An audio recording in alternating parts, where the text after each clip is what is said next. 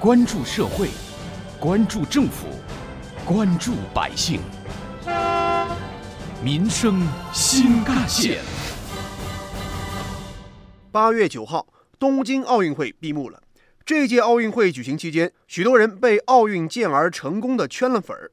其核心是对更高、更快、更强、更团结的奥林匹克格言的认同，以及对力量、速度、信念、热血的尊崇。可以说，运动之美、肌肉之美、力量之美、线条之美、健康之美、多元之美，正在塑造并且引领起新的审美潮流。本期民生新干线重点关注：中国新一代体育偶像正在破圈。挖掘新闻真相，探究新闻本质，民生新干线。听众朋友们，早上好，欢迎收听今天的民生新干线，我是子文。如今，在整治反思饭圈等不良粉丝文化的今天，我们到底需要什么样的偶像呢？这个问题其实不难回答。显然，拼搏在奥运赛场上的运动员们就是极佳的追星选项。他们之中不乏为了梦想而拼尽全力的老将，也有自信从容、勇创新纪录的新人。这一届奥运会，中国新一代体育偶像因为有型、有料、有趣儿，正呼之欲出，纷纷破圈出圈。这样的偶像首先要有型。看一看赛场上的运动员们：三十七岁的吕小军，十四岁的全红婵，都奉献出了教科书式的流畅动作。游泳运动员张雨霏、汪顺。等修长健硕的身材堪称一场视觉盛宴。长期坚持运动的，他们有着先天优势，个个是意气风发、活力四射，非常上镜。同时，也自然而然地迸发出了健康向上的精神风貌。当然，这也成为了偶像的良好基础。这样的偶像还需要有料，这种料看似不可触摸，但是无形而有价。比如说，长期坚持顽强拼搏，就是很多人缺乏的料。有鲜明立场、有价值取向，更是可贵的料。比如奥运赛场上百米决赛当中的中国第一飞人苏炳添，即将年满三十二岁，依旧奋战在赛场上，其中的热爱与自我精进是可想而知的。而如新蝶后张雨霏勇敢回应外媒关于反兴奋剂的提问，则展示了中国新一代运动员敢于发声的自信和底气。民生资讯广播体育评论员万玲。其实，体育偶像一直在，从铁榔头郎平到体操王子李宁，从中国的姚明到飞人刘翔，他们一直是很多体育爱好者的心中偶像。我更关注的其实是“破圈”这个词儿。一方面而言，我们的运动员得到了更多人的喜爱，这项运动受到了更多的关注；但另一方面，饭圈的不良习性，我们也要警惕。运动员并不是饭圈口中的哥哥姐姐，他们所面对的挑战更加的残酷。竞技体育的魅力就是不断突破，而运动员的魅力就是一次次突破中的奋力拼搏的精神。希望破圈的是挑战自我的勇气，破圈的是磨练自我的毅力，破圈的是奋斗不止的坚持。或许时至今日，还是有人会简单的认为运动员们嘛，就是所谓的四肢发达、头脑简单。但是谁能否认，全社会正在逐步更加重视体育教育？再比如，其实。不少运动员早就是在读的硕士、博士了，而且专业不限于体育相关专业。比如这次的奥运首金得主杨倩就就读于清华大学经管学院，而朱婷则是北师大历史学院的硕士研究生。汪顺、李冰洁、孙颖莎等是上海交大经管学院的学生。中国飞人苏炳添是大学副教授，还发表过中国男子一百米短跑的研究论文，属于个个都有不少料的人。这样的偶像当然还需要有趣，那怎么叫有趣呢？像隔壁大哥、像邻家小妹那样鲜活如你最有趣儿。比如，有的人喜欢油焖大虾，有的人喜欢醋溜白菜和辣条，有的运动员爱美容、爱睡懒觉，还是小吃货。这也让网友们感受到了奥运健儿其实也有很多共同点和自己是相同的。这一切都是趣味满满。挖掘新闻真相，探究新闻本质。民生新干线。继续回来，其实非常值得骄傲和注意的是，这次奥运会，浙江共有三十三名体育健儿出征东京，夺得七金两银一铜的好成绩，也创造了浙江征战奥运会的历史最好成绩，延续了浙江届届奥运会都有金牌的殊荣。同时在本届奥运会上金牌数位列各省市自治区第一位。此外，浙江选手当中共有二十四人夺得东京奥运会的前八名。除了金银铜之外呢，另外取得两个第四名、三个第五名、两个第六名、一个第七名、三个第八名的优异成绩。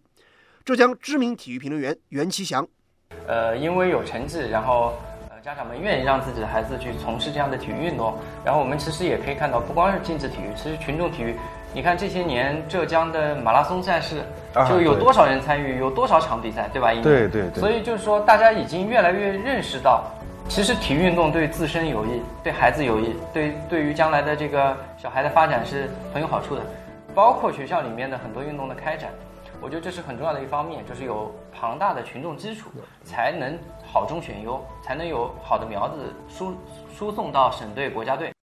近日，一条名为“浙江五位奥运冠军来自同一所学校，五枚奥运金牌，这一所学校挂满横幅”，网友表示。奥运会变成了校运会的短视频火爆了朋友圈，说的就是浙江体育职业技术学院。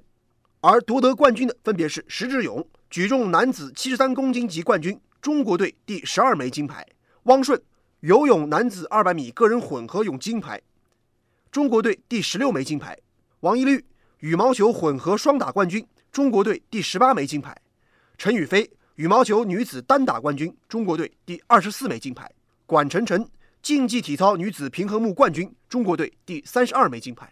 浙江体育职业技术学院历年以来走出过奥运冠军八个，破世界纪录十项，亚洲纪录二十项和全国纪录二十七项。浙江籍羽毛球运动员王昶，刚从国家队回来嘛，练的还不错，全运争牌，然后努力冲一下金牌。对，看他们比赛就非常激动嘛，也想自己早点站上那种世界大赛的舞台。有关于我们今天关注的内容，不少网友的留言和讨论也很热烈。网友西之说：“追星其实追的是你自己，只要你能坚持，你终究可以成为自己希望中的样子。”而海葵天空则表示：“体育健儿身上那种精神才是真正的热血青春，比什么唱唱跳跳、嘻嘻哈哈的所谓明星要好太多了。”而网友派大星则说：“每周我都会带儿子去踢足球，就算他的胳膊和腿擦破了皮，我也要他学会坚强。”体育教育我是一直很重视的。其实，本届参与东京奥运会的很多运动员是九五后，甚至是零零后，出生在互联网时代，熟悉互联网，敢于表达自我，善于沟通，大大方方的用社交媒体展现自己的良好生活状态，展示自己和粉丝互动。而这些运动员四处参赛，与外国选手过招和交流，行万里路之后，眼界当然也会不低。说白了。为什么古时候有孟母三迁呢？因为近朱者赤，近墨者黑，离君子近一步，就离小人远一些。某种程度上，追星就是一种自我赋值。另外，追星追的是身份体现，也追的是价值追求。